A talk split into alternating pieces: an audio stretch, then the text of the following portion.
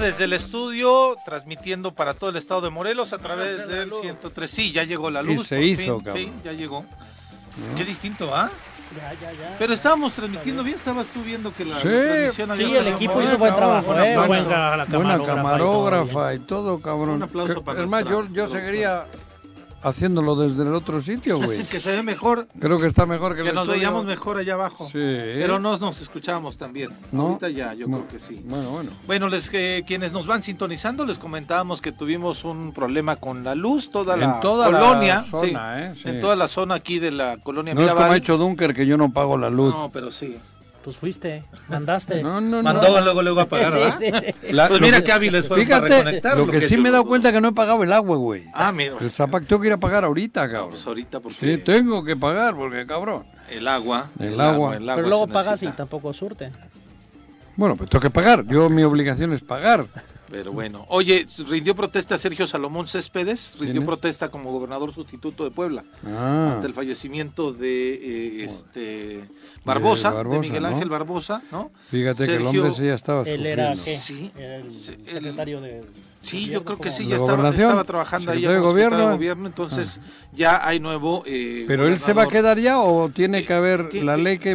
Tiene que llamar a una, A una elección. en ternia, meses, tal. Ah. ¿en elección? Sí, sí, Sí, sí, sí, sí. sí. O el Congreso del Estado podría colocar ahí ya otra Eso, ¿no? persona, Con una terna sí. y tal. Y... Así es, para Oye, poder y- tener y, no le podíamos proponer a, a este, a Cuauhtémoc? Ese se jugó en el terna. Puebla, güey. Anda, que fuera que vaya para allá. Sí, es cierto. Po- Tiene más arraigo allá de- en Puebla que Claro, aquí en jugó. Morelos. Sí. A ver, la gente de Puebla, ¿no quieren que hagamos un cambio no, de No gobernador? lo quieren, cabrón. No que se vaya para allá. Pero Jugó en Lobos Buap y después Les en cambiamos por dos cajas de cajeta. No, ¿de qué venden ahí? De camote. De camote. De camote, camote. cabrón. Bueno, por una. Les mandamos a Cuauhtémoc por un camote, güey. En fin, pero oye, Juanjo, ayer eh, los informes de gobierno ya están. ¿Fuiste con eh, este José Luis Uriostegui? Sí. ¿Estuviste ahí, estuve, en la estuve. Plaza Solidaridad? Solidaridad, ¿no? sí, a las 5 de la tarde, o que era, con cuatro y media, sí. Ahí estuvimos viendo lo- el, el primer informe de José Luis. Saludé a mucha gente, amigos. Mucha gente de. Cuernavaca, De ¿no? Cuernavaca, sí, cuernavacos. Sí. De, de- de gente. Es que ju- justamente José Y- y Luis ha logrado que- sumar esa parte, ¿no? La gente de Cuernavaca que no se sentía tan Sí, integrada pero con curiosamente, ya ves, ¿no? Como en el teatro, ¿no? Antes de la tal, y platicas, y todo el mundo dice lo mismo. ¿Qué? ¿Qué, cabrón? Pues, ¿qué dice todo el mundo? Que qué bueno que está José Luis como alcalde. ¿o No, que qué bueno que tenemos a Cuauhtémoc qué? gobernador, Ah, no, hombre. Están ¿En todos serio? felices. Sí. ¿Alegres? Jo, no, ¿Mandó a alguien, al menos? De verdad, es el comentario general. ¿De qué? ¿De qué? ¿Qué De bueno que- de la Oye, legislatura o qué ¿cómo bueno? ves? No, no, de, de, de- de José Luis Uriostegui, Ah, no, ya. del gobernador. Es el comentario general. Qué tragedia, qué tal. Le digo, pues sí, cabrones, Pero lo invitan. pero no me lo digan a mí. Díganlo a la gente. Díganlo, cabrón. Así ayer les contesté a todos feo. ¿no? Está bien. Feo. Está bien porque no, no pasa nada, ¿no? Pero bueno, ya están los alcaldes Ahí dando estuvo sus José Luis. Estuvo el, ayer José Luis Uriostegui. No. Me parece que hoy Rafa Reyes va a dar su informe. Ahorita también Este, vamos para allá. ajá. Vamos a ir a. Ah, ¿sabes? Le vi a, al de Sochi, cabrón. Ah, Chalo. ¿Estuvo acompañando a José Luis? Bueno, allí estuvo, cabrón. Ah, mira. ¿Y él cuándo va a dar su informe? ¿Vas a ir? Sí. Voy a ir al de Chalo. Chalo, pinchalo. Lo digo Chalo, todo. ta, chalo. Pero, en Catuchu a fin. mis pillen. Es que, hijo. Ese- nago. él- él se conformaba con el le 1%. Ah, sí. ¿Eh? Sí, él, el de Cuautla y la de. Jonacatepec se conformaban con el 1% del presupuesto que les Y, iba a- y gobernador. con el 2 la hacen de Y les dieron el 2 y están eh, molestos. Porque les dice el cuau. Las instrucciones, las instrucciones. Sí, le dije, Sí. no, el 2 no. Me dio diarrea. molestos, pero me sí dio retortijón, pero se me pasó Pero es que rápido. eso, es- eso es lo lamentable, ¿no? Cómo, cómo sigue prevaleciendo esta forma de, de hacer política a través de la sumisión, ¿no? Sí. Como, como forma de transitar, ¿no? Y eso es, eso es al final Pero en fin, el informe de José Luis, pues completo, ¿no? Si te, si te quisiera preguntar, Juanjo, todo ¿cómo- lo que han hecho. Digo, porque ya, tampoco ya nos pueden hablaste hacer un mucho. poquito del ambiente, al menos, ¿no? Con, Sí, el- con la percepción con el Ejecutivo. Ah. Eh, creo que finalmente la elección para Cuernavaca pues marcó la necesidad de un cambio, ¿no? Lo hemos visto con un Cuernavaca que sigue, bueno, que se ha ido debilitando. Eh, yo en lo particular todavía no veo los cambios que quisiera, es entendible que se está arrancando. Eh, me preocupa que no vaya, no vaya a generarse realmente ese cambio, incluso por las mismas limitaciones de falta de apoyo de, del gobierno del estado, ¿no? Porque son tan grandes los temas que se requiere de ese apoyo y luego hay negociaciones y limitaciones y al final nosotros seguimos pagando un Cuernavaca que no cambia, ¿no? Y que, que sigue con temas. ¿Cómo, cómo, ¿Qué se siente al respecto de, de, eso? Estamos... Yo creo que hay mucha impotencia. No poder, ¿no? en el ánimo yo creo que se, se respira impotencia. Impotencia porque difícilmente puedes hacer lo que piensas o aplicar lo que crees que debes hacer para tu ciudad si, si, no, hay, si no hay con qué. Estamos hablando de que Zapac debe más de mil millones. Sí, es una terrible. Mil millones. O sea, ¿cuánto es el presupuesto de Cuernavaca? Al año. Muy buena pregunta. Uy, no lo tengo el dato, ahorita lo busco. Debe mil millones solo el agua, el, la madre esa del agua. Sí, el sistema de agua los debe de verdad. Y cada día debe más. Y los que te pueden ayudar quieren que te vaya mal. Claro. Por sus temas, ¿no? Que, al final a nosotros nos va mal. Es que por eso. ¿no? Pero, pero ese es el. Pero bueno, Entonces, continuamos hablando de ello en un instante ah, porque tenemos ya en la línea telefónica ¿A, la doctora Blanca Estela Kempis, que ya fue el día viernes, fue premiada eh, por el Congreso y el mismo a la Comisión de Derechos Humanos en este premio a su trayectoria en el sentido del pro de los derechos humanos. Doctora, ¿cómo estás? Muy buenas, eh, buenos días, gusto saludarte. ¿Qué tal? Buenos días, un placer escucharles y pues encantada de poder estar aquí con su pública y compartir la alegría que tenemos de haber recibido esta premiación junto con todas las mujeres que hemos participado a través de la historia para que se hiciera realidad esta legalización y despenalización del aborto en el estado de Morelos. Doctora, para platicarle a la gente, porque incluso Nat Carranco, que estuvo aquí con nosotros el día martes, hablaba sobre tu trayectoria, sobre esta lucha que has eh, pues acompañado a las mujeres en este sentido de pues su derecho a decidir. Eh, ¿Cuándo lo iniciaste? ¿Por qué eh, te inclinaste hacia, hacia esa labor, doctora? Bueno, eh, yo tengo el honor de tener una familia morelense con la historia de que mis familiares han participaron y murieron al lado de Emiliano Zapata, además de que pues yo desde muy niña, desde los nueve años, participé en las comunidades eclesiales de base organizadas por don Sergio Méndez Arceo, el obispo Rojillo de Cuernavaca, pero además el, buen obispo, el buen obispo, sí, el, buen obispo que nos enseñó a entender las buenas causas, las causas justas. Exacto. Y con este, con este ejemplo y con este Dios que nos enseñaban que los, las personas que estábamos en, en, el otro lado, dentro de los más vulnerables, pues durante mi consulta hace más de 27 años, las mujeres llegaban preguntando por una interrupción. Además de que en dos libros, por ejemplo, se me ocurre el libro de farmacología de Goodman y Gilman de ese entonces y que ahora todavía es actual, no existía ninguna información y fue hasta después de siete años que tuve que entrenarme en otro país para poder ofrecer servicios de calidad y seguros a las mujeres que querían interrumpir su embarazo. No hace hasta 15 años que en la Ciudad de México el aborto es legal y pues tuvimos que estar inventando cosas en todo ese tiempo porque no solamente era no saber acerca de técnicas adecuadas para acompañar a las mujeres, sino también todo el miedo que trae el hecho de interrumpir un embarazo cuando las circunstancias no son lo mínimo para disponer de una adecuada eh, pues información. Doctora, en, a lo largo de tu trayectoria, bueno, lo que hacías era clandestino en, en, hasta hace un año. Era ilegal. Completamente ilegal. Te jugabas hasta cárcel. Sí, era muy lamentable. Yo creo que ahora eh, me doy cuenta que todo ese estrés se llama estrés postraumático, pues era algo que nos acompañaba porque no era solamente de, de dar un tratamiento a espaldas de la ley, porque nos mandaban a dos años de cárcel y con el, la amenaza de quitarte la cédula profesional. Entonces, muchas mujeres que vienen a, la, a nuestra asociación no solamente no tienen dinero para comprar el medicamento, sino también hay que tener todo un protocolo que nos ayude a dar los elementos, las herramientas, los escenarios para que ellas se vayan sin esa culpa y tengan toda la garantía de que su vida no estará en riesgo. Y es que lo mencionas tú, doctora, el mínimo eh, requerido para poder llevar un embarazo, pero eh, mucha gente eh, cuestiona todavía la situación de que las mujeres puedan poder decidir con relación a ello, y no es una situación solamente económica ni tampoco moral, sino es un conjunto de, de realidades a las que las mujeres se van enfrentando cuando toman esta decisión.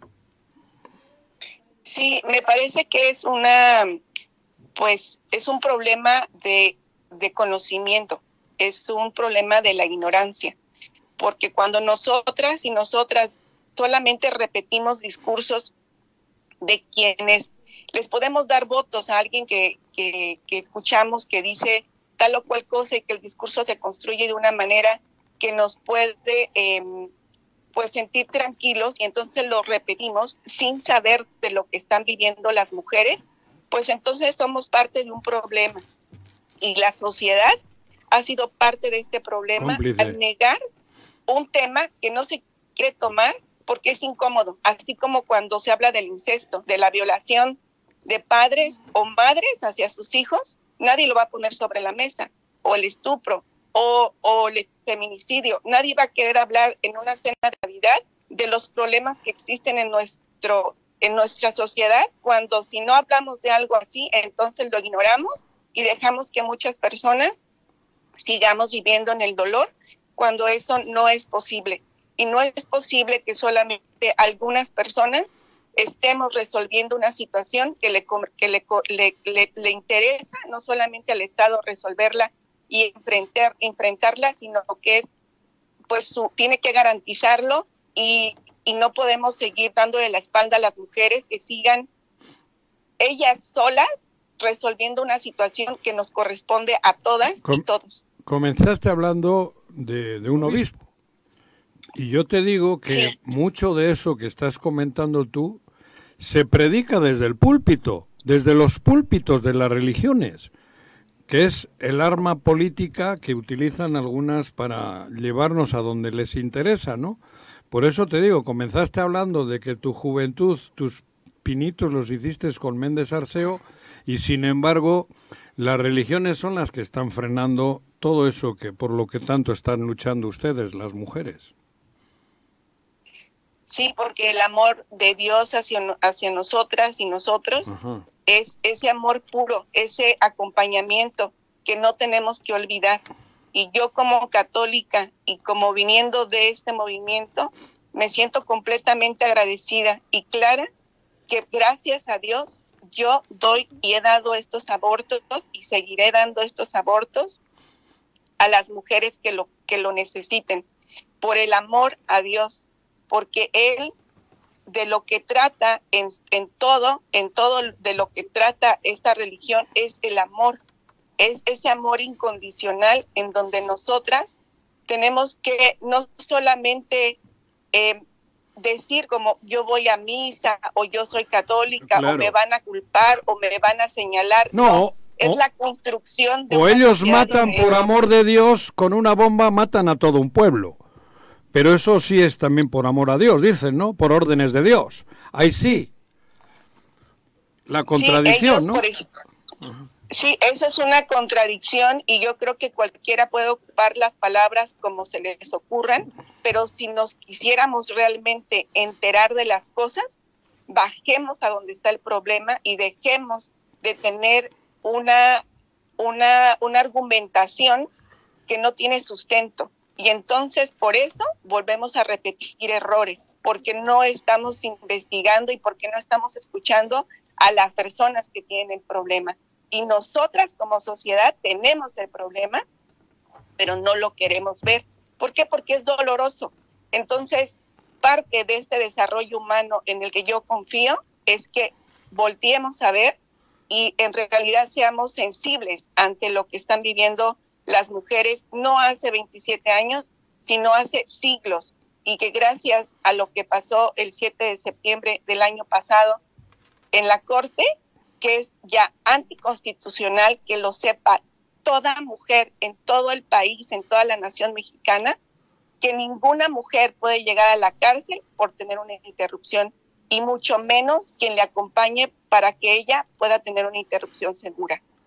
Y en ese sentido, pues, pues bueno, antes que nada, un, un, reconocimiento. Yo veo este premio como un reconocimiento a esa lucha encarnada por usted y también, pues al final, por, muchas mujeres que han estado luchando por esto, por poner este tema en la mesa, como bien lo dijo, temas de los que no se quería hablar, por los que no se quería luchar eh, y que bueno, poco a poco y con mucho sufrimiento, hoy finalmente se ve un, un fruto tangible. Este premio es ese reconocimiento, pero veo yo al menos desde la ciudadanía este premio también como un recordatorio de que es fruto de una lucha, pero también de una lucha que debe de seguir, a pesar de los frutos que hoy se alcanzan en este tema. Eh, podría tal vez usted coincidir que eh, los elementos que se oponen, que siguen permeando en nuestra sociedad, pues van a estar ahí todavía latentes. Y, creo que si bien ya se ha logrado esta implementación, ahora también, como usted lo dijo, se tendrá que luchar porque las mujeres estén informadas, puedan tener acceso a esto y que nadie en el sistema eh, se oponga a que puedan ejercer este derecho, ¿no? Porque eso es lo que lamentablemente a veces vemos que en estos cambios hay un hay un proceso de tránsito en donde parece que el sistema, la gente, el sistema de salud, incluso el sistema judicial no entiende o no se ha adaptado y creo que ahí es en donde todavía se tiene que seguir esa lucha muy atentas para que esto pues tenga el, el camino y los frutos que debe, debe de rendir para todas las mujeres. Sí, me parece muy atinado.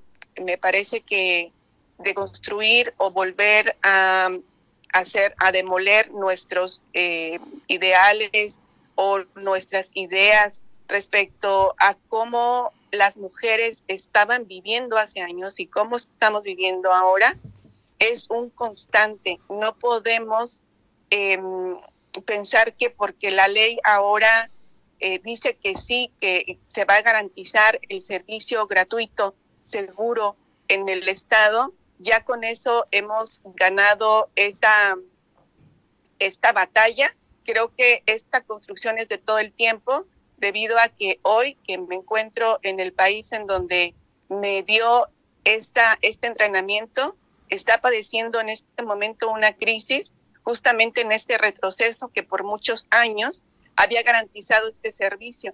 ¿Eso qué significa? Que cuando llega alguien que cree que tiene toda la razón y que es totalitario, entonces se olvida de que existen masas que por, e, por ellas están allí y que ellos no pueden sobre estas realidades sobreponer sus ideales y dando entonces como resultado muerte y dando entonces también como resultado un sufrimiento. Entonces nosotras y nosotros como sociedad tenemos que seguir velando por cada uno de nuestros derechos, cada, cada aspecto. Y para esto es necesario no solamente decir que el presidente es malo, que si el gobierno es malo, que si quien legisla es malo o bueno, es que en cada cosa que hagamos, la hagamos con la pasión y con el compromiso de ser mejores, si somos hijos, que seamos los mejores hijos. Si somos estudiantes, que seamos los mejores estudiantes. Que si vamos a dar una entrevista, la demos con la pasión y con el corazón. Porque si nosotras y nosotros olvidamos el objetivo que tenemos en esta vida, entonces hemos olvidado todo. Pues doctora, muchas felicidades y este, ¿En qué consistió el premio? En 3 millones de dólares, los cuales... ¡Ah! Ahí nos vemos al rato. bueno, es un reconocimiento este, y nos dieron una placa muy linda. Mm. Este, yo ese reconocimiento, como lo dije en la premiación, es de todas las mujeres, es de este hilo eh, finamente tejido, color verde que nos sostiene amorosamente. Es para todas y todos aquellos que hemos estado participando y que seguiremos, seguiremos participando. Pues Esto es para todas y para cada paciente que vino conmigo con la confianza y que sigan viniendo con la confianza de que yo estaré allí hasta que tenga el último aliento. Pues doctora, insisto, felicidades, y, muchas gracias por el enlace. Y Muchas gracias a ustedes por el espacio y que tengan un excelente día. Bueno, significativo, significativo la entrega de este premio porque todavía en Morelos no analizan la ley a partir de lo que la Suprema Corte de Justicia pues ya determinó con relación a esto, ¿no? El poder que las mujeres puedan tener derecho a decir. Eso es la lucha, esas son las resistencias Personas que como ellas son las que hacen falta. Y que necesitamos acompañar porque son justamente sociedad civil. Exactamente. ¿no? No, nos tenemos que ver separados de ellos, sino No se llama América de casualidad. No, no, no, no. Ah. no este es Blanquestela Kempis. Ah, Oye, eh, para precisar, el eh, Sergio Salomón Céspedes, quien fue electo ya como nuevo gobernador, estará bajo este cargo hasta diciembre del 2024. Es decir, hasta ah, que venga la próxima elección. Un año. Él era el presidente de la Junta de Coordinación Política en el eh, Congreso. Ah, no, ayer lo comenté. sí. Para mí que, que tiene que ir del Congreso. Ajá. Ayer lo dije y, ustedes me dijeron, ¿no? Que era del que tiene que No, no, no, que pues, normalmente luego ponen Será de Morena, pero fue sí. Es de Morena, militó en el Partido Revolucionario Institucional mucho tiempo, pero este él era el coordinador político de la fracción parlamentaria Morena. Ajá. Los 38 diputados votaron a favor, ¿no? Un, solamente un voto en contra claro. de los 39 diputados presentes, pero él va a ser el gobernador hasta eh, el 2024. ¿Era ¿De qué, qué cargo tenía? De Morena, el coordinador de la Junta de Coordinación Política en el Legislativo. Como Macrina. Lo que es Macrina en este momento. Hostia, qué bueno sería que Macrina vaya a ser gobernadora. Si la eligieran. Pero no creo que. Bueno, pero primero tienen que decirle al gobernador que. Odiosito. Que se vaya a esta. Digo, para que lo encamine hacia Puebla. Él. Pues para que se vaya a su, a próxima elección. No, ya dijo que, quiere. ya dijo que, que quiere ser. Que sí, o sea. Que se va a la Ciudad de México. O sea, ya lo dijo. ¿Quién? El gobernador, que todavía sí. no sabe si a jefe de gobierno o a senador, pero que sí. ¿A Puebla no? Dijo, no, a la Ciudad de México. no, a Puebla ya hay gobernador allá. Le mandamos a Cuauhtémoc por un camote, güey. No, ya, ya hay gobernador. Llámale a este que, acaba de... Sergio Salomón Céspedes. Salomón, ayúdanos el nuevo gobernador de, de este Puebla. Este cierre al Cuauhtémoc. el estadio, cabrón. Y vamos a hacer una pausa, no se vayan, regresamos aquí a y Matutino. 8 con 5 de la mañana, muchas gracias por seguir con nosotros. Y este en cabina, Juanjo, se nos llenó de los Dunker la cabina. Es el doctor eh, David Dunker. Doctor, ¿cómo estás? Bienvenido. ¿Qué tal? Buenos días, muchas gracias. Gusto saludarte. Sí, conoces al doctor. Eh, más o menos, ¿eh? sí. Contentos de estar aquí, claro. ¿Cuántos son ustedes, en la, hermanos? Digo? Cuatro. Cuatro. ¿Quién es el mayor? Eh, Carlos, que también es médico, médico nuclear. Ajá. ¿Nuclear? Después ah, nuestra hermana, que es psicóloga. Un servidor, cardiólogo, David. Y posteriormente Iván, ah, que es el más, es el más chiquito. El más revoltoso, cabrón. No. ¿No? ¿No? ¿Tú eres cardiólogo? Soy cardiólogo, así es. Eres cardiólogo y tienes tu consultorio, digo, Así es. Entonces, diste clase en la universidad también, ¿no? 28 años en la, UAM. En la UAM como catedrático de tiempo completo. En medicina, obviamente. Sí. Cerré mi periodo como director. años estuviste? Así es. Pues ¿qué edad tienes, cabrón? ¿Eres tragaños? Eh, ¿Te cuidas bien el corazón, cabrón? El corazón y todo lo demás. ¿Qué edad tienes? 57. Ah, mira, eres tragaño. Un poquito. Sí, sí, sí, Hay que cuidarse. Está bien, qué bueno. Pues mira, teniendo un doctor así como de ejemplo, yo creo que sí. Y doctor, eh, desde hace algún tiempo has estado proponiendo un tema que ya por fin se hizo ley aquí en Morelos. Así es, les comento rápidamente, es la ley de espacios cardioprotegidos. La intención de este proyecto es que... ¿Qué quiere decir eso? La intención de este proyecto es que en los espacios públicos y privados, con una afluencia de más de 500 personas en 24 horas, ya sea de forma dinámica o estática, existan equipos que se llaman desfibriladores automáticos externos que pueden salvar una vida. Tenemos el ejemplo de un, de un jugador de fútbol que hace un año escaso falleció con un evento de muerte súbita y fue salvado con las maniobras de reanimación cardiopulmonar básicas y posteriormente con la implementación de un desfibrilador automático externo. ¿Hablas de un jugador de profesional o de un jugador? No, de la Eurocopa. ah, de la Eurocopa. Sí, sí, Hemos visto varios futbolistas que se caen muertos. Sí, claro. Es mucho más probable que un deportista de alto rendimiento de un evento público sea salvado porque hay gente entrenada, hay gente capacitada para asistir a estas personas. Y la idea no es solamente que existan estos equipos, sino que la gente que rodea, que vive o que frecuenta los espacios públicos o privados tenga la capacitación de reconocer un evento, iniciar lo que se conoce como cadena de la supervivencia, que son seis pasos, seis eslabones muy básicos. Pero vamos a poner ejemplos. Sí, sí. Más de 500 personas que circulen en el día. Sí. Por ejemplo. Plazas públicas, cines, teatros, escuelas, universidades. Gimnasios, aunque no haya tanta gente. Hoy día con las redes sociales hemos visto cómo gente haciendo deporte, eso, es, eso es una muerte súbita. Eh, también estamos proponiendo... ¿Y cómo hay que equipar el zócalo? Con un desfibrilador automático externo. Es, un equipo portátil que no pesa más de dos o tres kilos. Como un extinguidor. Como un extintor, exactamente. Que si la gente no está capacitada para usarlo, pues no va a saber echarlo a andar. Eh, la idea es que este equipo son de acceso público. digamos que es el apellido del equipo.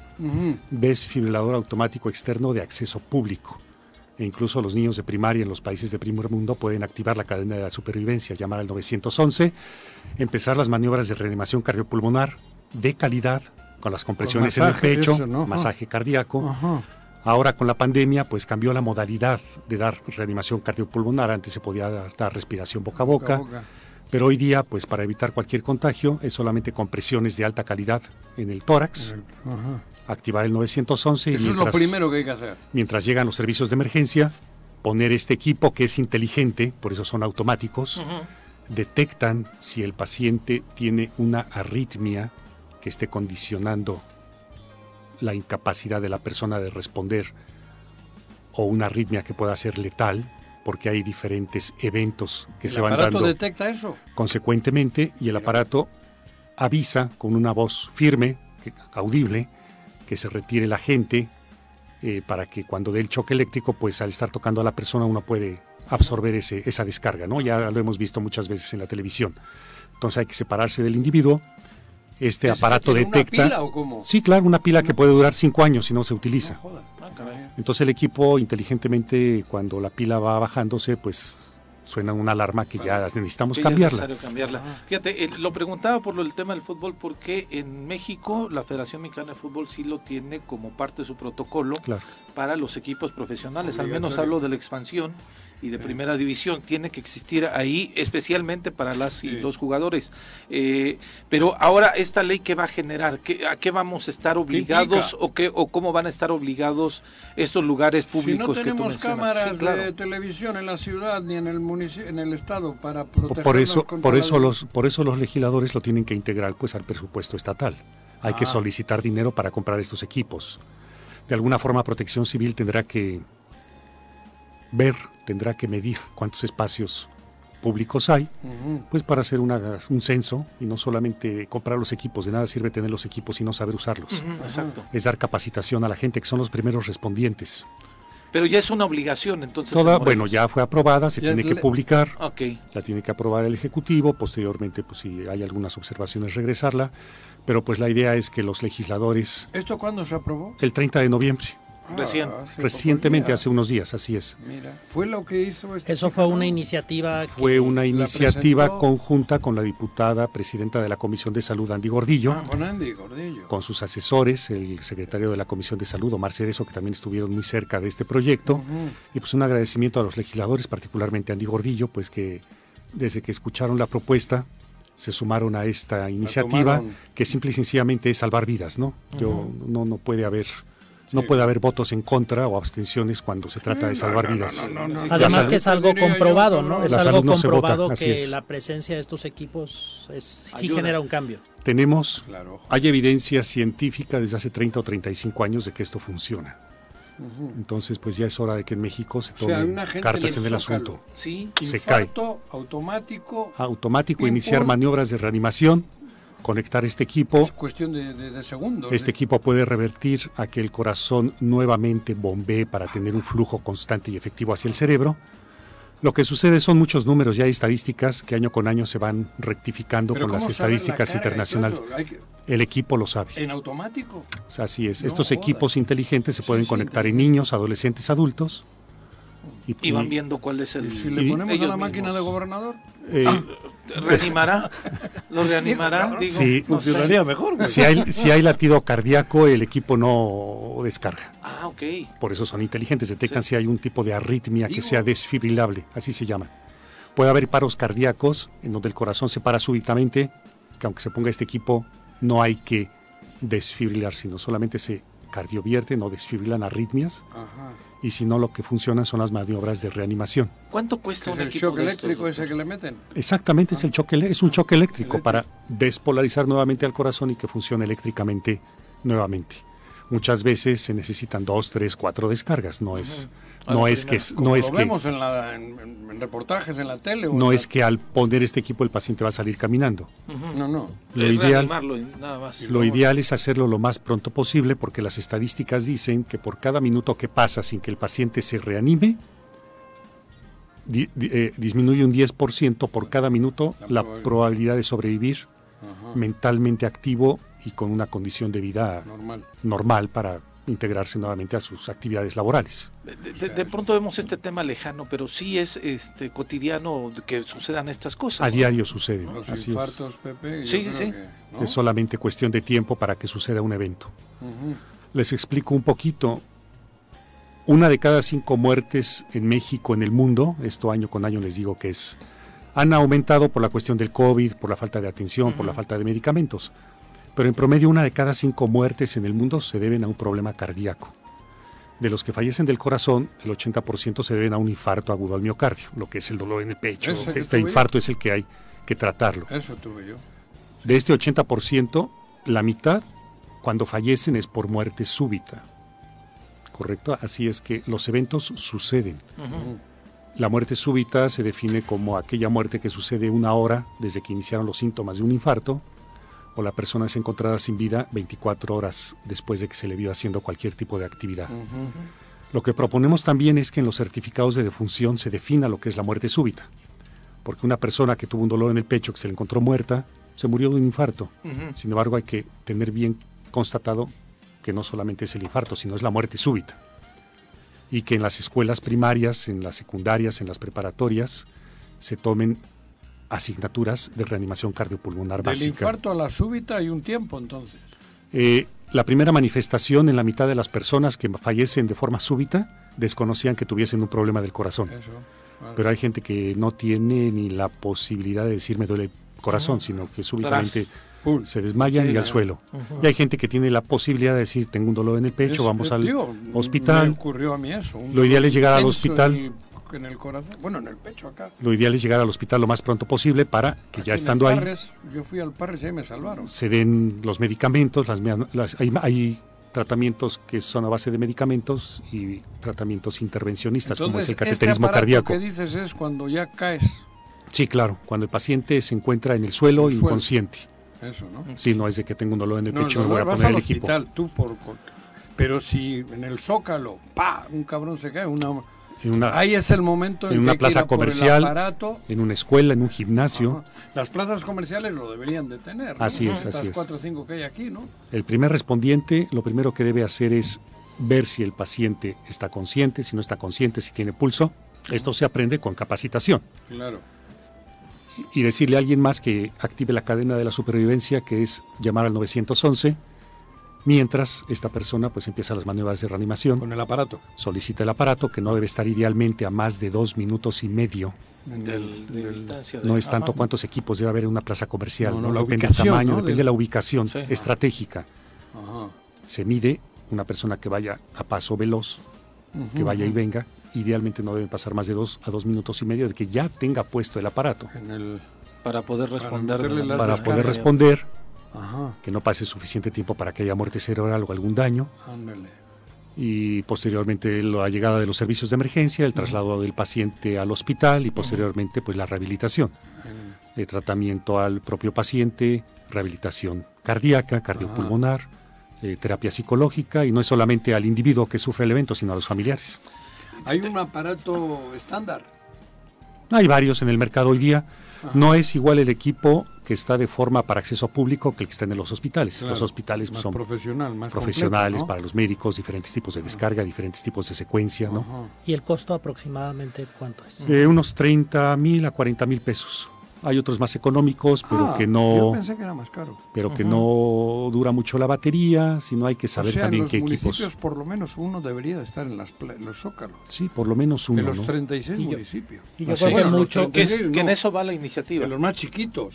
En los. Sí, donde no hay una, una. Cuernavaca, todas las plazas, como dices, el zócalo, en fin. Eh, y si vamos. En, los estadios de fútbol. Y si vamos más allá, en estos países donde ya tienen las leyes desde hace mucho, no es solamente el que sea una ley obligar a la gente, sino que por eh, cuestión propia, socialmente responsables, las propias empresas tengan un equipo.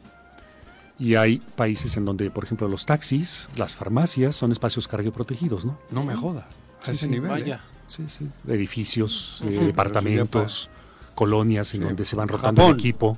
Supongo que Japón tendrá eso, ¿no? Aquí esta iniciativa contempla exclusivamente lugares públicos. Y privados, y privados, claro. Claro, las plazas, son privadas. Así es. Y en donde también el mismo dueño de esa empresa se tendrá que hacer responsable. No solamente que sea ley, sino que sean socialmente responsables y que tengan los equipos. Hay muchas empresas que ya los tienen. Muchas veces uno no lo sabe porque no está en contacto, no se anuncia. Claro. Pero si la gente sabe y está capacitada, se les capacita a los policías, a todo mundo para poder apoyar en ese sentido. Pues bueno, pues es, ¿cuánto tiempo te tardó que sensibilizar a los políticos para aprobar esta? En el Senado de la República se aprobó en septiembre del 2021. Ah, esta iniciativa fue votada por unanimidad y ya pasó a la Cámara de Diputados a nivel federal, donde se tendrá que discutir en un momento dado. Y aquí, desde que lo comentamos con la diputada Andy Gordillo, se empezó y habrá sido un año y medio pues bueno, bastante importante, temas que de pronto no prestamos atención. Sí, que, digo, qué bueno que se dan, son recientes, pero hay que identificar que hay un gran rezago, ¿no? Con respecto a lo que a lo que ya es algo normal en, en, países desarrollados, ¿no? No hay que acostumbrarse a que estos eventos suceden y se ven de lejos, sino hay que actuar. Necesitamos voluntarios que tengan la capacidad de tomar iniciativas, de decir yo quiero y también proponemos que estos cursos de capacitación sean autosustentables. Al capacitar, que haya voluntarios que digan yo quiero ser capacitador. Y así vamos sumando y sumando y sumando. Y, se va haciendo una cadena. Y que después todos sepamos cómo utilizar estas. Iniciar la cadena de la supervivencia, cuando menos iniciar el RCP.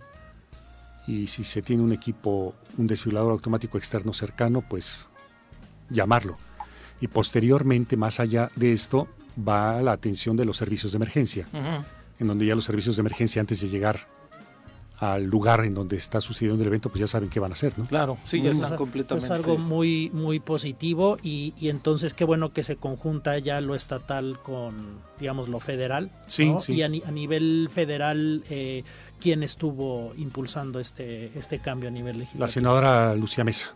Ah, vaya. Ah, Lucy, con todo su grupo de asesores. Ah, sí, sí, sí, así es que Vamos, Morelos. Morelos tiene mucho que ver, como les comento, es el sexto estado en la República. Es que aquí vivimos en tanta tensión que nos va a dar un infarto a todos, Pero son de los de los ejemplos, ¿no? Donde los legisladores cuando entiendan un tema claro y, luego se puede avanzar, ¿no? Y como este hay muchos otros que hace falta, pero esos creo que son los trabajos legislativos que, que se requieren, que cambian, que mejoran la calidad de vida. Pues doctor, enhorabuena porque has puesto el tema en la agenda nacional y desde luego aquí ya en el estado de Morelos que, como bien dices, no nos podemos negar a que estas leyes sean aprobadas cuando son en beneficio a las leyes aprobadas y después aplicarlas. Aplicarlas, claro. Porque para eso y ahora, Y ahora exigir que los presupuestos ah no, tengan, tengan y cumplan con la ley. Bueno, se pues ve que eres el más chamaco los hermanos. Definitivamente vamos a, a continuar eh, impulsando este proyecto y otros que se puedan dar cuando se trate de salud, ¿no? Bueno, pues excelente. David Dunker, muchas gracias por acompañarnos y hablar sobre este tema bastante ¿Dónde tienes el consultorio? Gracias a ustedes. ¿dónde, tienes el consultorio? Aquí en Leandro Valle 204, atrás ¿Eh? de la iglesia del Calvario. ¿Dónde? Leandro Valle, aquí muy cerquita. Leandro Valle 204, atrás de la iglesia del Calvario. Ah, vale. Por el puente de Porfirio. Exactamente ahí, así es. Pues bueno, gracias doctor. Gracias a y ustedes. Felicidades por la aprobación de la ley también. Y gracias a los legisladores que han apoyado este proyecto. Perfecto, pues vamos a hacer una pausa más. No se vayan, regresamos al Choro Matutino. 8 con 25, ya estamos aquí de regreso en la mesa y está con nosotros nuestro querido amigo Benjamín Nava. Leer es comprender. Date un tiempo, libera tensiones y estrés. Piérdete de la realidad y expande tu mente. Recomendaciones literarias con Benjamín Nava.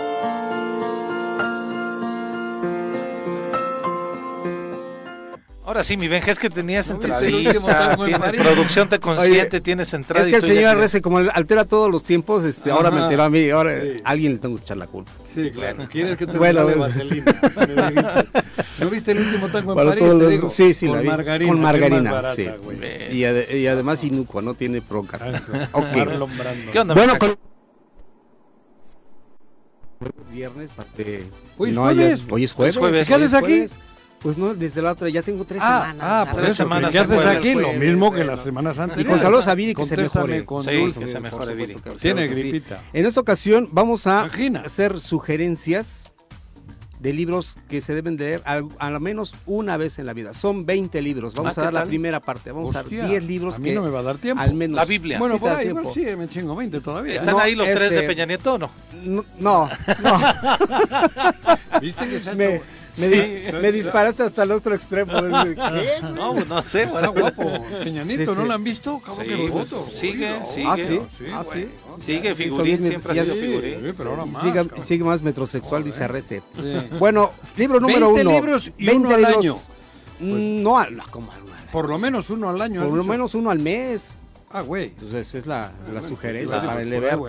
Bueno, son, son, es de Tutti Frutti porque es una selección, no la agarré de Facebook, no la agarré de, de Google, ese es de Benjamín Nava, de Uriel Editorial. Eso nos aconsejas. Ese le sugiero, sí. A todos los que debemos de leer, que somos Al menos todos. una vez en la vida, o darle una ojeada, cuando me es una ojeada. No, no, no, leerlo. Leerlo, ok. ¿Con eh, cuál un clásico, 1984 de George Orwell, una distopía de un mundo autoritario censurado y vigilado por el Big Brother, el famoso Big Brother, el hermano mayor. Es una crítica a los regímenes populistas y autoritarios eh, y aplica universalmente para todo, ¿eh? ¿no? y no tiene épocas, es, un, es una distopía.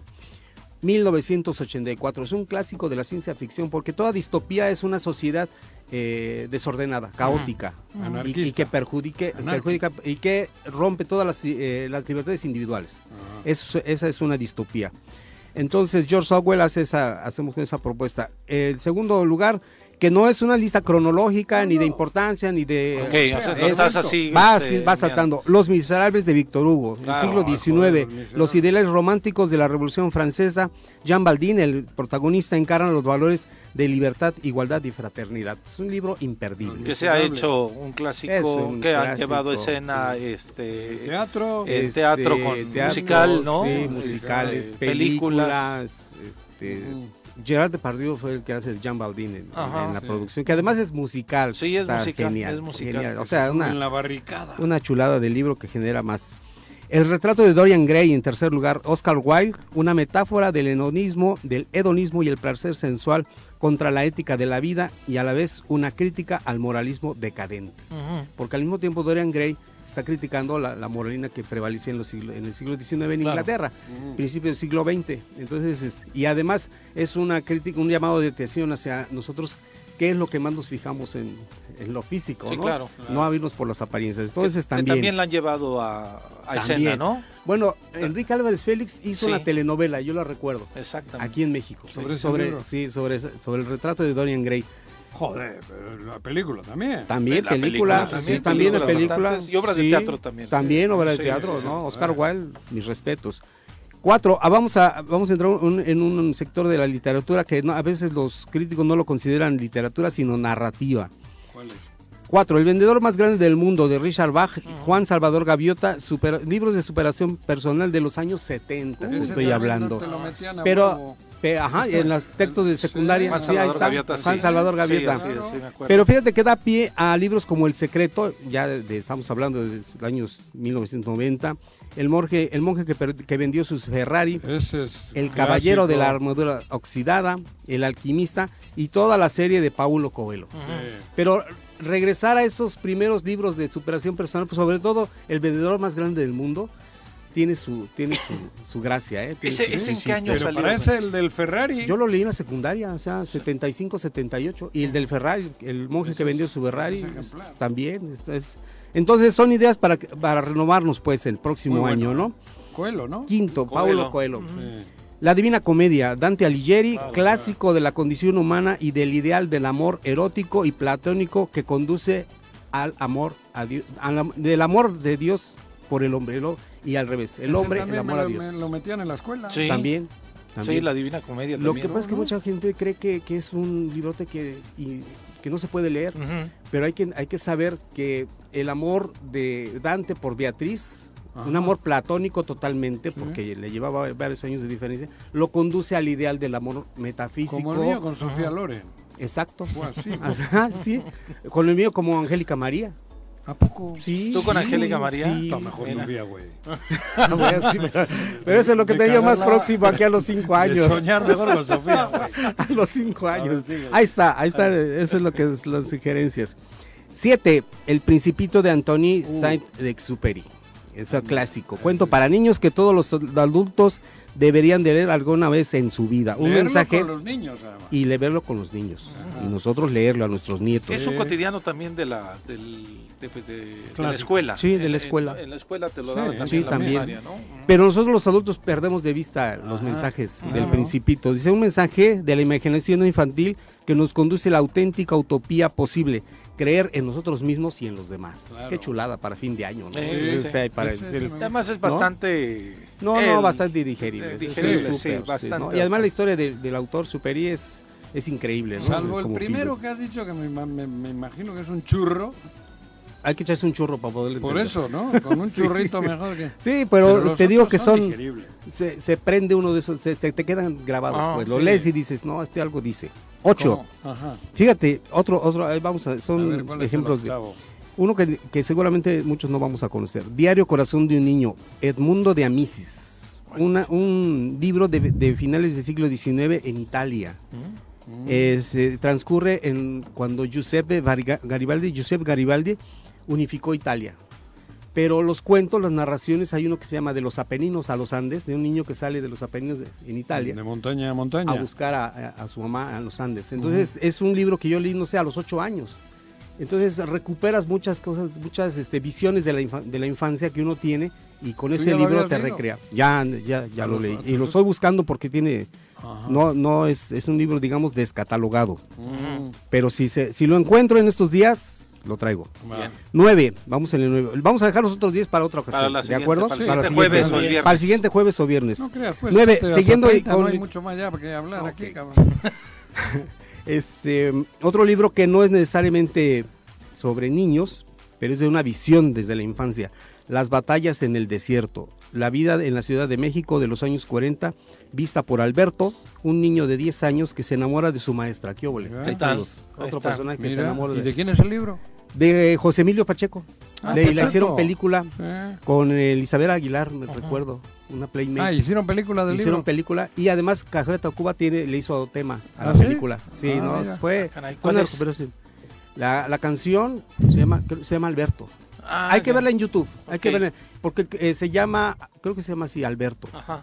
Y el libro, la novelita, porque es una novelita pequeñita, se llama Las batallas en el desierto. En el libro hay que ver por qué se llama así. Y más habla de la Ciudad de México. Y de la Ciudad de México, de los camiones, de las rutas de allá de, de, los años 40. Entonces es una chulada también, ¿no? Irse a la Ciudad de México, a Coyoacán y leerlo allá. Aquello del 100, ¿cómo era? El camión. ¿Qué? La ruta aquella que era un 100, ¿cómo El 100, sí, era la 100, ¿no? la, la, ruta, ah, la ruta 100. Pero los rutas 100 de los años 80, ¿no? ¿no? Sí, Estamos hablando de los años 40, que no. Fue la que quitaron. Que cuando San Ángel todavía era pueblo, ¿no? Sí. 10, el último, ahí les va. ¿Cuál? A ver si alguien ya leyó este. Robinson Crusoe de Daniel Defoe. Siglo XVII. Estamos hablando de mediados de 1650. ya lo he leído. ¿Ya lo leíste? Mucho. Esta historia de un náufrago. Y, no solo es la lucha por la sobrevivencia en un medio hostil natural, sino además la reflexión sobre la soledad. O sea, otro tema de fin de año, ¿no? Sí, claro. Para no agüitarlos. Entonces ahí está la Náufrago. Lo náufrago. Náufrago. haciendo sus chaquetas sí. sí, pues ¿qué más te queda? ¿No? me dice, me dice producción Mike que la canción se llama Las Batallas. Ah, Las Batallas. De ahí está. Y habla de Alberto. De Alberto. Del chico este que se enamora de su maestra. Se enamora, sí. Y te digo que es, otro, es otra historia que casi todos, ¿no? Sí, todos pasó. Sí, yo también. Eso, es doctor, ¿no? Sí, ¿no? Yo no, cabrón. es la genialidad de, de, los autores. Maestra. Mi maestra se llamaba Carmen, de la que yo me enamoré. Yo en la secundaria, porque en la primaria sí, las maestras no, ¿eh? Mi primer maestra en el kinder era Carmina. Carmina. Puta madre. La mía de cuarto de primaria. ¿Por qué me pegaría? Pues no sé. y unos pellizcotes. Seguramente. Sí, siempre he sido dulce yo, cabrón. Es lo, es lo, todos estos libros los podemos encontrar. Sí, Son no, clásicos. Está... ¿Cuál es el que El de Edmundo de Amisis de Diario Corazón de un Niño Ajá, es, está, es, está, está, difícil Ajá. de conseguir porque a mí me lo regaló mi mamá cuando ya estaba deshojado porque su mamá se lo regaló a ella, ah, o sea, de mi abuela. Estamos hablando, te digo, un libro del siglo XIX. Sí. Josep Garibaldi, unificador de Italia. Sí, sí. Los ideales también de la Revolución Francesa. Bueno, tendremos que ahí que, que, poner la lista en las redes yo sociales. Yo me comprometo a buscarlo. Si lo encuentro, enseguida les digo. ¿Saben qué lo van a encontrar aquí en bueno, línea? Bueno, pero esto hay que ir publicándolo. Sí para que la gente, la gente vaya. Que nos pase la lista para okay. producción sí, para subir las redes sociales. Que hagan regalos de estos libros. Exacto, en, en exacto. Navidad. Buen regalo. No, en serio. Sí, sí, tienes razón. Hay que, hay que fomentar esto que estás haciendo y, y de okay. verdad que vale la sí, pena. Sí, de eso se le trata las sugerencias literarias, ¿no? Hoy 10 recomendaciones. 10 recomendaciones. Regalar un libro. Regalo un libro. Creo que es darle la vuelta a todo esto que estamos viviendo. Exacto, sí, sí. Hoy escuchaba un que no es lo mismo tener un libro y leerlo, palparlo, acariciarlo, que tener aquí el ah, sí, en claro. esta pinche el, máquina. El PDF, el, el, libro electrónico, no. O un, audiolibro. Un programa del, de los 80, eh, que los estoy viendo en YouTube. De, de, de Antonio Gala un andaluz, un poeta, un esto, y él lo dijo en aquel entonces. Lo de que tener no el libro en papel, sí. impreso. Lo, acariciar el acariciar, libro. Olerlo. Leer el, o, exacto. Olerlo. Eso, olerlo, eso, el papel sí. y la tinta del libro Ajá, recién hecho. eso. ¿no? Esa es una emoción muy inigualable. Claro. Pues ahí están. Y es la próxima semana que vamos los, los otros 10 la lista de los otros 10 otros 10 sugerencias. Perfecto, gracias. No, Muchas gracias. Gracias a ustedes. Gracias. Buen día. Gracias. Bueno, les comentamos que la Universidad del Estado está ahorita, pues eh, bloquearon el acceso. Estudiantes de la Facultad de Medicina cerraron el acceso del campus Chamilpa en protesta por la cancelación de los campos clínicos. Ya no estaban permitiendo realizar campos clínicos en la universidad. Sí, parece que hubo estudiantes que se quedaron sin esa oportunidad de... ¿Qué son campos de, clínicos? Bueno, ya cuando van a, al hospital, a la práctica hospitalaria, ¿no? Eh, las horas de vuelo. Así es, ¿no? Y entonces... Este, ¿Y por qué las son? Pues esas son, digamos, son, son plazas, espacios, acuerdos, acuerdos con, con, la Secretaría de Salud, en donde además participan otras universidades privadas, etcétera. Y, y, y, bueno, pues es un problema porque estos chicos este, que se le han pasado tantos años estudiando, Yo, pues quieren seguir. Claro, porque y, y obviamente yo he estado hospitalizado varias etcétera, veces ¿no? y llega el médico con tres o cuatro estudiantes. Sí, sí, pues al, eso, al, ¿no? al, final, al final, pues la, la, el internado, esa, esa parte de, de estar con en, en los hospitales. ¿Quién bueno, se niega a eso? Pues yo Depende creo que son, de la Secretaría de Salud. Digo, en este tema creo que sería importante, si es posible, el que le den espacio a los estudiantes para que puedan, Joder, a, para, para que decir. puedan decir su experiencia particular, Horas qué es lo que está ocurriendo. Desconozco cuál sea la, la particularidad. Es que lo eso- cierto es, es que, bueno, esta es una responsabilidad de las instituciones y de la Secretaría de Salud, ¿no? Que, Podríamos que tienen pensar- que coordinar Claro, que exista, que eso, pues. exista esto. Podríamos ¿no? pensar que por la pandemia se pudieron detener en algún momento. Pero Sí, pero esto no es el caso, digo, y digo, más allá de, de ese tema, la realidad es de que, digo, el mismo presidente ha dicho que hacen falta Médicos. médicos, ¿no? Tenemos que prepararlos, los espacios cabrón. ahí, ahí las necesidades, entonces creo que es un tema de, de conocer qué es lo que está pasando. Al final, lo cierto es que no es posible que estudiantes de la Facultad de Medicina el día de hoy no puedan continuar Claro. de sus... Es es- que- eso, por lo que sea, no es algo Es que correcto, ¿de qué te ¿no? Pero el hay que ver. si no has tenido esas prácticas? No, no, por eso, pues es, parte de esa formación, tú quieres esos campos clínicos, ¿no? Porque va a estar rotando, va a estar aprendiendo al final. ¿no? Pero, pero hay que conocer eso. Con y- el de salud. No, con el jugador de fútbol. güey. Ah. Voy a ver qué opina del mundial. pero- ¿De qué querías? Pero habrá ¿Cuánto- que tenía conocer- rato que los chavos no Digo, yo van. ¿Te sé- acuerdas ya- que en el, había Cantú? Memo jugador? Cantú, Memo sí. Cantú. Sé que de- es directivo ya. Por eso. De Necaxa fue ¿Tú qué directivo, pensabas? fue de la selección nacional, no sé. No. Sé que de forma muy inmediata, de forma muy Cantú, inmediata frente a la protesta que están haciendo los estudiantes, este, la Secretaría General, la Rectoría, pues están ya atendiendo a conocer cuál es el tema. Espero que se pueda resolver pronto. Al final, la institución como tal no puede otorgar los campos clínicos, entonces claro. será importante ahí Tiene que que la institución con la trabaje y, y, demás. y ver qué pasó y ver cómo, cómo se resuelve, ¿no? privados y Porque, no, no podemos lugares, ¿no? ¿no? podemos frenar a una juventud tan talentosa este de que pueda continuar. ¿Lo pueden hacer ¿no? en instituciones eh, privadas también?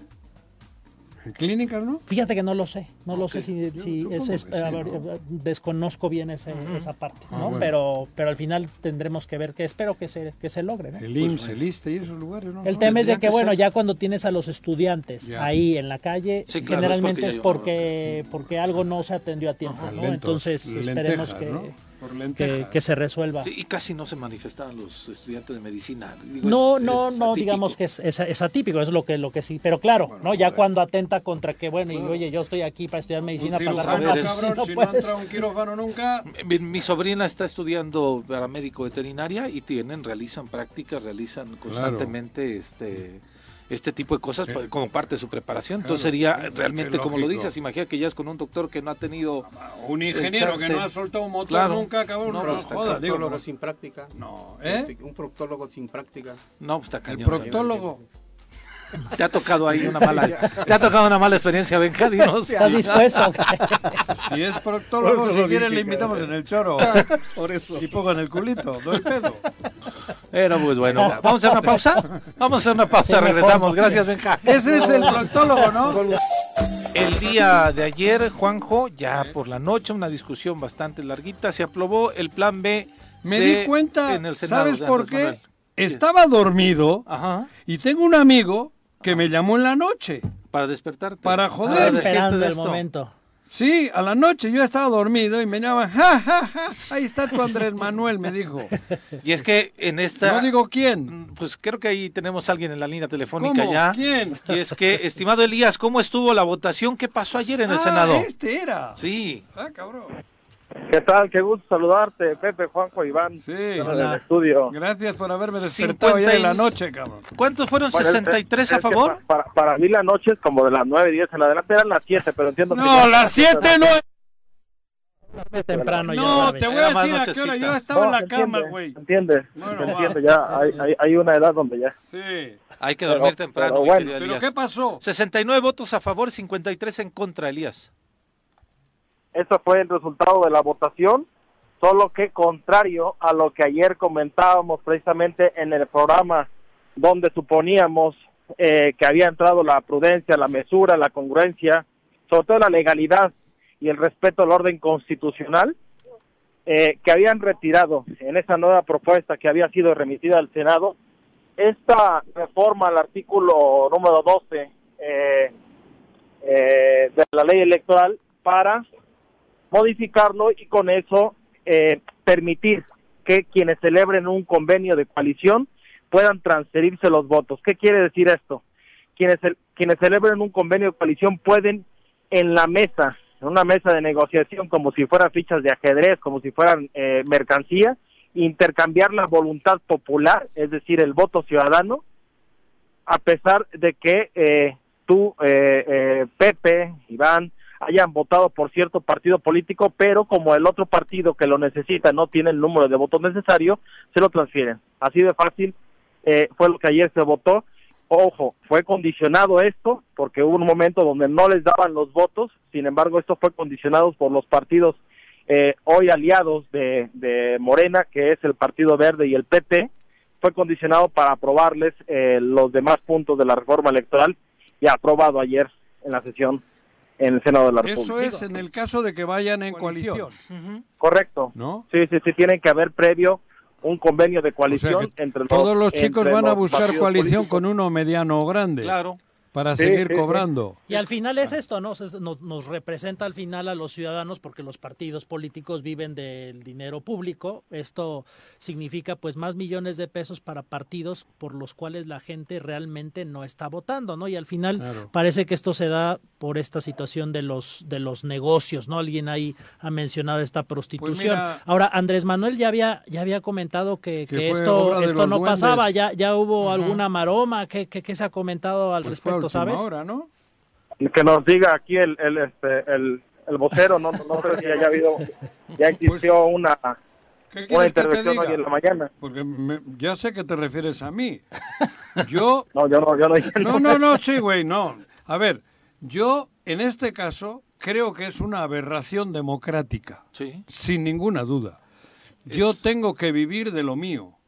Porque si tengo que vivir de lo del vecino, me voy a vivir con el vecino. Mira, te escuchas, te escuchas. no, este, pero lo digo de corazón. Yo no puedo entender cómo un partido puede vivir de los votos de otro. O sea, es inconcebible. totalmente. Inconcebible. O sea, por eso yo creo que las coaliciones deberían de ser después de las elecciones y no antes. Inconcebible, indefendible, pero sobre todo inconstitucional. Este hay que recordar, hay que recordar, como mencionaba el día de ayer, que hace, eh, que hace ya, ya más de 14 años, ya eh, procuraron en el entonces gobierno de Felipe Calderón hacer algo similar. Es más, no solo procuraron, lo hicieron una reforma. Eh, una reforma que transfería los votos. Sin embargo, pero es eh, como en el fútbol. Elías. Sin embargo, repito, es, el no Sin embargo, la Suprema Corte de Justicia de la Nación hace 14 años determinó que es inconstitucional porque no es razonable que un partido que no alcanza los votos suficientes por sí mismo para mantener el registro se le dé una especie de transfusión de votos para mantenerlo con vida. Imagínense que entonces no, no, no, no, hayan llegado un partido al 3% mínimo, 3% mínimo para conservar el registro. Te digo eso es como en el fútbol, Elías. Y que en una mesa, y que en una mesa, a ver, no te alcanza, entonces te paso, ahí te van tantos votos. Pero eso, no, no, no, son los votos como, si le pertenecieran al partido, es la voluntad popular. ¿Te, quiere decir algo, Juanjo? es que por eso luego el fútbol y la Federación Mexicana opera igual. O sea, en este caso, la Federación fue haciendo eso. Y de repente siendo un equipo y de repente le inventa la, una, alguna promoción, ¿no? Para, claro, hace años, hace, antes de quitar el descenso, no descendían casi casi porque pedían prestado puntos a otros equipos, o sea, dinero. Como eso no era muy normal, quitaron el descenso. Eso está ocurriendo en la política mexicana. Yo no entiendo cómo, si yo no he hecho los puntos suficientes, no voy a descender tengo que irme, porque si no estamos creando lo mismo que en el fútbol, parásitos políticos. Por eso nunca tendremos posibilidades de, lucir en el mundo, de ganar un mundial, de jugar el cuarto, el quinto, el sexto partido. Estamos lo mismo en política. Ahora estamos cometiendo los mismos errores que en el fútbol. Por eso no estoy de acuerdo. Y comparto por única vez ahí es vida artificial, es decir, ¿eh? es ganar, es ganar en la, en la mesa lo que no fuiste capaz de ganar en la urna. Ahora, esto está ocurriendo porque al final no podía haber sido aprobada sin, el apoyo de, de, de, estos partidos, ¿no? Y indirectamente lo que entiendo es que al haberse realizado las cosas así, de esta forma, aun cuando Andrés Manuel se había pronunciado en contra de, de, esta, de esta particularidad, eh, pues ocasiona que, que, se ponga en entredicho esto y que seguramente irá a, revisión o a la Suprema Corte, la y, FIFA y por ese hecho se revierta. ¿Sí, ¿Sí sería una lectura adecuada, Elías? La, FIFA, la Suprema Corte. correcto, ¿Eh? correcto, así como, ocurrió ya hace 14 años. Eh, ah, creo que sería bueno puntualizar cómo dice el texto en este caso, ¿no? El artículo número 12 eh, vigente dice, en ningún caso se podrán transferir o distribuir votación mediante convenio de coalición.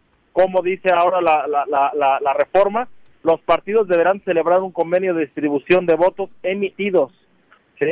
Y, y sobre eso ya le, repito, de la reforma de 2007-2008, que decía que para obtener el, el apoyo de los partidos pequeños, estableció que si un partido no tenía el porcentaje necesario para mantener sus registros, sus aliados podían transferirle votos por un mediante un convenio. ¿sí? Entonces, eh, es inconstitucional, repito, porque es razonable que un partido que no alcanza los votos suficientes por sí mismo para mantener el registro se le, ve, se le dé una especie de transfusión de votos para mantenerlo con eh, vida. Esto también le, ayuda... Es la, es la llamada coloquialmente la cláusula de la vida externa o vida artificial. Sí, sí, sí, terrible. Y esto le ayuda también al PRD, ¿eh? digo que está del otro lado, pero está en la misma situación, ¿no? Estaba a punto de perder su registro. Yo, yo creo que sin personalizar el, el, partido, el PRD sí puede ser, pero en general aquellos partidos que no tienen la simpatía popular, que no tienen e, e, ese, tendrían que desaparecer como ya pasó en el pasado proceso sí. eh, donde, donde, se descendió por así decirlo en, los términos RSP los, tres partidos nacionales que que, Fuerza por México. que recién nacieron Fuerza por México RSP y eh, era otro más. El que son que, el pez, que todo esto lo que genera que todo esto lo que genera o perpetúa es que estos partidos en vez de generar un cambio ideológico, ser más congruentes, luchar, buscar ese posicionamiento con la ciudadanía, se convierten en negocios, ¿no? Digo, tanto los que ya están como la creación de nuevos partidos que no se hacen para generar una nueva protesta, sino para aprovecharse el partido del presupuesto. no puede coaligarse, creo, ¿no? Todavía mantendrán eso, o también la han quitado.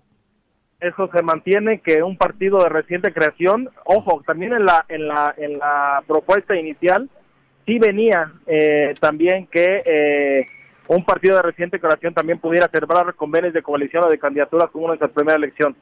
Sin embargo, eso sí fue sí fue retirado, pero, eh, importa. La, otra, forma de, hacerlo es con esta transfusión artificial de votos. Terrible, pues lo probado ayer y ¿eh? pues anunciaron el otro bloque que recurrirán a la Suprema Corte de Justicia para que haya un pronunciamiento al respecto, mi querido Elías. Pues muchas gracias, Elías, por el análisis. Excelente día. Órale, que estés muy bien. Vamos a ver todavía si podemos. A las nueve y media me marcaste. Te despertó. Te despertó. Bueno, ¿qué opinión tienes de ayer el partido, Juanjo? ¿De qué partido? Francia. Ah, cabrón, quería que hablabas del PRD. No, no, no, ya, eso es ya para qué, ¿no? Pero sí, ahí va a estar este, yo, yo con la posibilidad de sobrevivir. A mí me tocó justo cuando todavía se podía hacer esa transfusión de votos, que es una locura. Pero, no, eso es una verdadera Pero imagínate, con los veintitantos por eso estamos aquí en Morelos. Pero por eso hablamos del fútbol y por qué estamos mal. Pues estamos haciendo mal en todo. Es que esa no es democracia. Claro, no es política. es negocio. es un negocio, güey. Sí, sí, como la federación. Ahora que no me digan nada en contra de la federación porque en la política estamos haciendo igual o peor. Sí, claro. Y sea quien sea. Yo, partido chico, si no le meto, si no consigo votos, si no consigo que la gente crea en mí, me voy a segunda. Sí, claro, eso es lo que tiene y que pasar. Y si no, esto no es democracia. Sí, así esto es. un negocio de pocos. Sí, y, que se Tenemos entre tres grandes partidos. Sí, Morena. tres, tres ideologías. El PRI. No, derecha, izquierda y centro. Y todos los demás son como los satélites que trae eh, Júpiter, ¿o quién es el sí, Júpiter es el que tiene satélites ahí al Júpiter trae un chingo de ¿eh? satélites. Es lo mismo. Sí, no, es terrible. ¿Y para qué? Pues te utilizo a ti al satélite chiquito para algún negocito por ahí, güey. O sea, no se vale. No, y el satélite chiquito tiene la gubernatura de Morelos. Por eso. Como el pez. Por eso. Así de terrible. ¿Y, con quién? Sí, claro. Por eso lo ¿Y con qué piloto? Sí, claro, con Cuauhtémoc, caray. Joder, cabrón. Pero eso es lo que están provocando con lo de ayer. A mí que no me digan lo contrario, que me disculpen. La ideología de un pueblo tiene que ir de la mano si es la democracia que dicen con los partidos, pero los partidos tienen que tener al pueblo con ellos. Y si no tienes ni un 3%, a segunda o a tercera, es una o a la amateur, a volver a picar piedra para convencer al pueblo. ayer el PRD votó en contra, pero yo creo que estaba El PRD sabía que estaba en contra porque porque los otros le iban a dar lo que yo pero pero feliz claro. estar, ¿no? Claro, un partido que ya perdió el liderazgos, un partido que ya no tiene. El verde, el verde El verde te venden las farmacias de similares, güey. que se convierte. Es producto de la estantería de farmacias similares. El verde. Y el, PT. El, el, PT, bueno, el PT, el PT es una izquierda que probablemente si trabajasen bien tendría su espacio político, pero bueno, le tuvo que prestar el PRI en Aguascalientes, decíamos, también, para lo mismo. Exactamente. Exactamente. ¿Y quién más hay? Ellos, verde, principalmente ellos, ¿no? El, PRD, es el verde, el PT y el PRD quienes porque se resultan el Ciudadano más ya se han consolidado tiene... con la base social que necesita un partido, cabrón. Hablábamos de fútbol. Pues sí. Ah, ayer ninguna sorpresa en la final, ¿no? No, es lo que creo que el mercado pedía. Pedía un Mbappé Messi y lo han logrado. A mí del partido de ayer me parece que lo que más me alegró se llama César Ramos. Ah, el, árbitro. Por mucho que me digan, aunque yo creo que no fue penal el primero, pero bueno, lo pitó. Sí. Porque también se podía pitar. Yo creo que no es penal. Todo el mundo menciona, un choque, un choque pero bueno, le dieron la oportunidad y lo marcó. Pero para mí lo que me llena de satisfacción es que lo hizo bastante bien. No, el contexto es un árbitro que nació en Culiacán, pero que se hizo aquí en el ah, estado de Morelos. ¿no? Lo vimos llegar con 18 añitos. Sí, pero eso me, me gustó. Porque, vamos, porque creo que era un amigo y cuando los amigos les va bien, me gustó. la prueba de que no fue relevante o para mal su arbitraje es que los jugadores al final ninguno le reclamó. Ninguno fue con él. Ningún cuerpo técnico le fue a reclamar. Se abrazaron, se felicitaron y tan tan. Si hubiese sido como el imbécil, perdón, como el español que pitó mm. el otro día. Sí, claro. El no sé qué pitó, el Holanda. Ajá, Países Bajos, Argentina. Ese güey lo querían colgar de los huevos hasta los, los, argentinos que habían ganado. Sí, claro, porque les dañó su, les dañó su, triunfo, claro. Sí, pasó a embarrar el partido, ah, no, ahí no pues, te ensuciarlo. no, allá te, allá está cañón. Te en Qatar, sí, claro. Pero en fin. Por eso te digo. no hay ninguna sorpresa en la final, ¿no, doctor? No, no, está bien, está Francia, bien. ¿Te gusta el Argentina. Sí, Francia yo creo. Vas con Francia. ¿Vas? ¿Quieres que le ganen los franceses a, por les enfants de la patrie, de Jules de Gloria? Yo también creo que van a ganar Francia, aunque me gustaría que fuera Argentina. Yo en este caso me gustaría Messi. Messi se lo merece. Yo creo que sí, ha sido, creo que es un, fuera de serie, un, superdotado, pero no un superdotado con el balón, la mente. Messi si hubiese sido pianista, hubiera sido excelente también. Mozart. Sí, claro. Sí, Porque para mí eso es lo que es Messi. Y tiene una cualidad. Ve algo que no vemos los demás. Exacto. Porque la calidad física la pueden tener muchos, pero lo que él ve en el campo no lo ha visto nadie, ni Pelé ni Maradona. Creo que sí, yo coincido contigo. Esa es la diferencia que tiene Messi, no sé por qué. Messi es, un, es como un genio. De repente en las redes sociales había un video, Juanjo, donde la jugada está en otro lado y él está volteando hacia todos lados porque está así, viendo cuáles van a ser sus opciones en cuanto le llegue la pelota. Está trazando ya. Sí, sí, sí, es impresionante. Donde pone la pelota él, la ha visto antes, es un hueco que nadie lo ve. Sí, sí, sí. Y lo digo en serio. contigo. Para mí es un genio. Los otros son, han sido grandes deportistas, futbolistas, Maradona y potentes, fuertes. Este es un genio. Sí, así es. Pues bueno, lo pues que ha hecho Messi, lo que hace Messi, con su mente no lo ha hecho nadie. Es un genio del fútbol. Claro, sí. Porque está practicando el fútbol. así es. Y lo, y lo goza, lo disfruta. Lo, lo, Tremendo, cabrón. Bueno, ya, ya, ya. Nos vemos en la final. No, Mbappé es, pues Mbappé, Cristiano, estos son grandes atletas, grandes malabaristas con el balón, tal. Pero lo que hace Messi. Es fuera de serie. Doctor, muchas gracias. Gracias, gracias. gracias, doctor. Juanjo, gracias. Vale. Nos escuchamos mañana. Esperamos que Viri ya esté con nosotros, que esté mucho mejor. Y principalmente a ustedes, muchas gracias por acompañarnos. Viene Teodoro Rentería en el 103.7. Ándale. ¡Uy! ¡Se acabó! Pues así es esto. Esta fue la revista informativa más importante del centro del país. El Choro Matutino. Por lo pronto, el Choro Matutino. A bailar y a gozar.